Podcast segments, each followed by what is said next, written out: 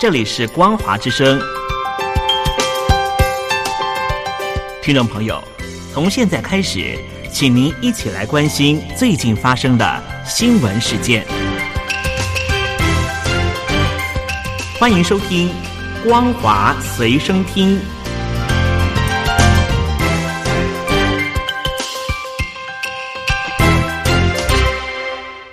各位听众朋友好，欢迎收听今天的《光华随身听》，我是老谷。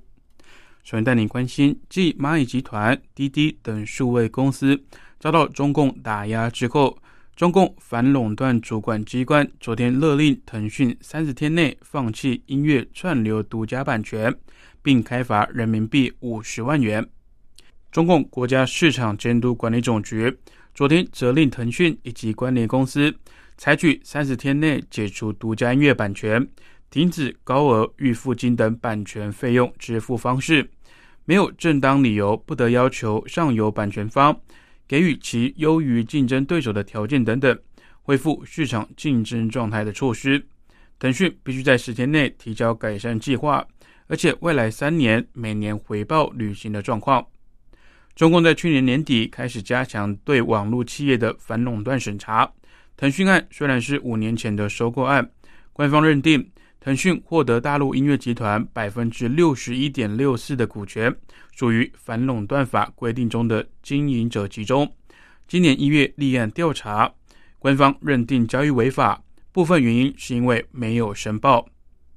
中共反垄断当局对腾讯的处罚，是迄今对该公司最直接的打击。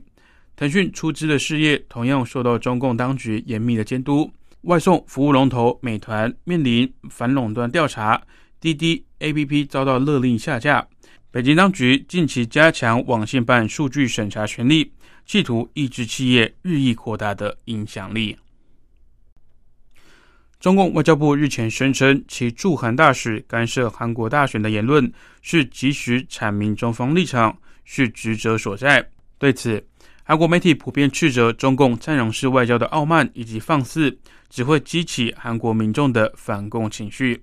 韩国热门总统候选人尹锡悦日前接受媒体采访时表示，只有巩固美韩同盟，才能够建立平等的对中关系，并强调韩国部署萨德系统是国家主权行为。中共驻韩大使邢海明随即在韩媒投书，宣称美韩同盟不能损害中共利益。萨德严重损害中共安全利益等等，韩国政界谴责其言论干涉韩国内政以及总统大选。韩国外交部也两度要求辛海明有必要采取谨慎态度，以免影响两国关系。中共外交部发言人赵立坚日前声称，辛海明及时阐明中共立场是职责所在。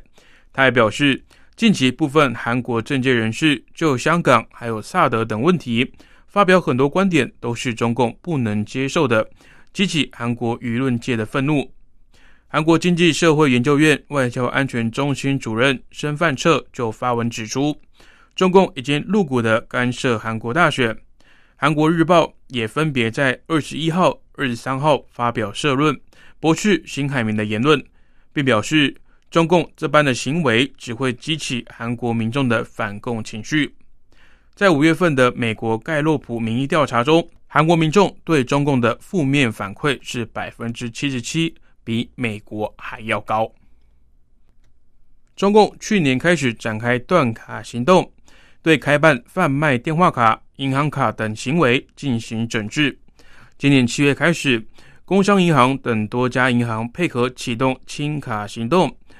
分析指出，中共断卡行动的真正目的是准备大规模推广数字人民币，也就是数位货币电子支付，从舆论监控升级到全面监控。